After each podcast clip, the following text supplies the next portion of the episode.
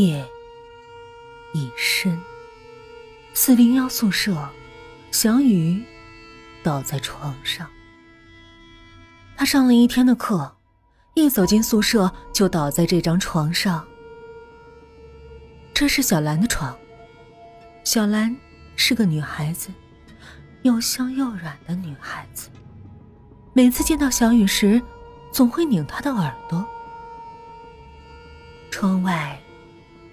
夜色更深，暮风轻柔，风中带着花香。宿舍里亮着灯，窗户是开着的。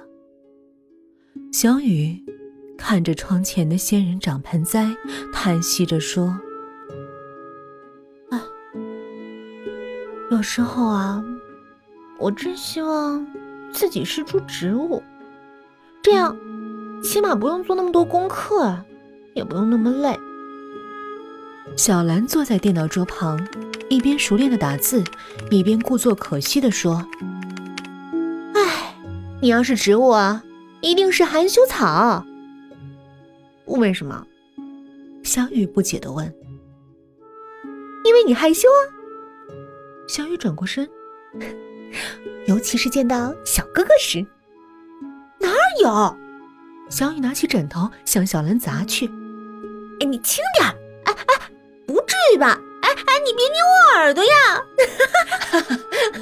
”宿舍里传出两人的嬉闹声，可是欢快的气氛马上就随着宿管阿姨的一声厉喝戛然而止。午夜零点，小雨是被一阵剧痛惊醒的。他捂着肚子嘟囔着：“啊，怎么回事？难道是今晚吃的东西不干净吗？哎呦，不行！”他穿上拖鞋，走出宿舍，向宿舍尽头的卫生间跑去。卫生间里漆黑一片。小雨摸索着走进了卫生间。他打开一间格子，走了进去。窗外月光朦胧，小雨走出格子，长长的舒了一口气。唉，以后再也不点人家外卖了，准是间黑作坊。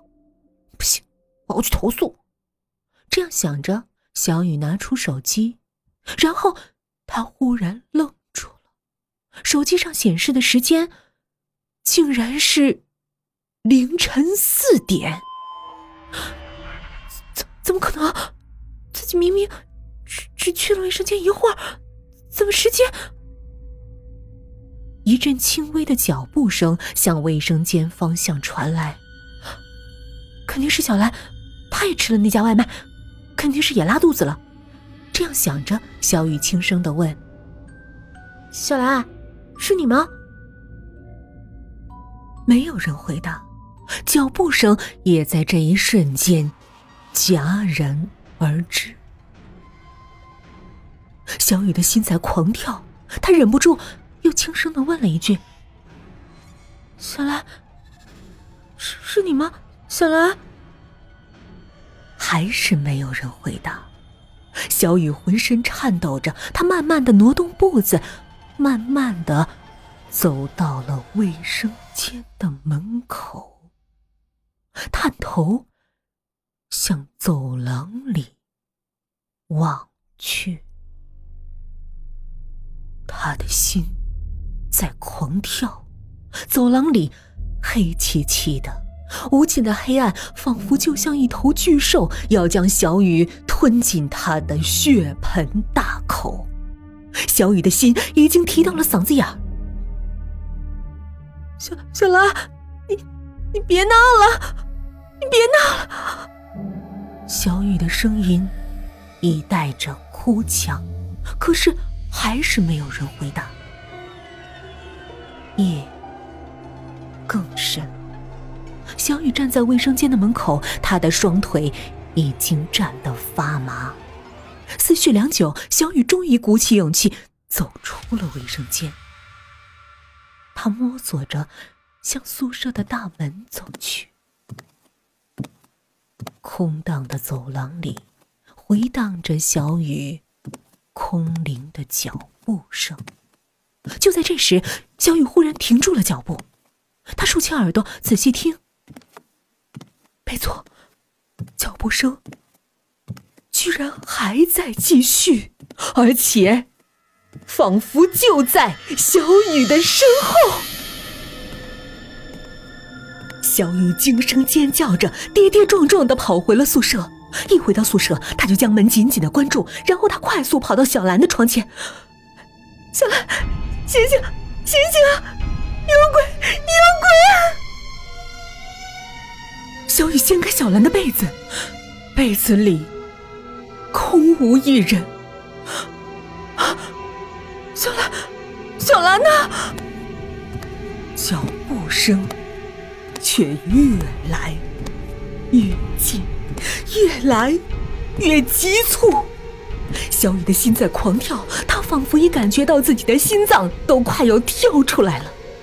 脚步声已经来到了小雨宿舍的门前，与此同时，脚步声戛然而止。小雨浑身都在剧烈的抖动着，他看着宿舍的大门。他仿佛已经感觉到一双血红色的眼睛，正阴森森的盯着他。那是一双来自地狱的窥视。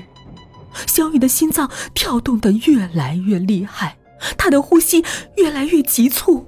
他捂着胸口，人已经瘫倒在地。他大口大口的喘着粗气，汗水大滴大滴的从他的额头上滑落。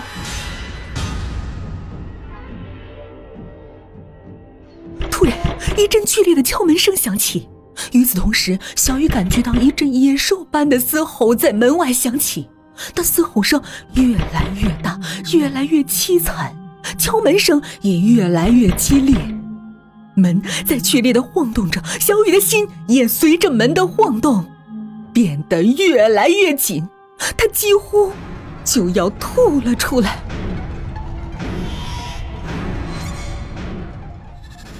突然一声巨响，门被撞开了，一声尖叫划破了寂静的宿舍。后，小兰的答辩很成功，她超出寻常的表现震惊了所有的老师和学生。没有人知道她是怎么在短短一个月的假期时间，将自己的学术论文提高的这么快。只有她自己清楚。那一包从某网站上买的幻觉粉，的确很管用。可是他没有注意到，就在他身后的宿舍楼里，一双血红色的眼睛正阴森森的注视着他。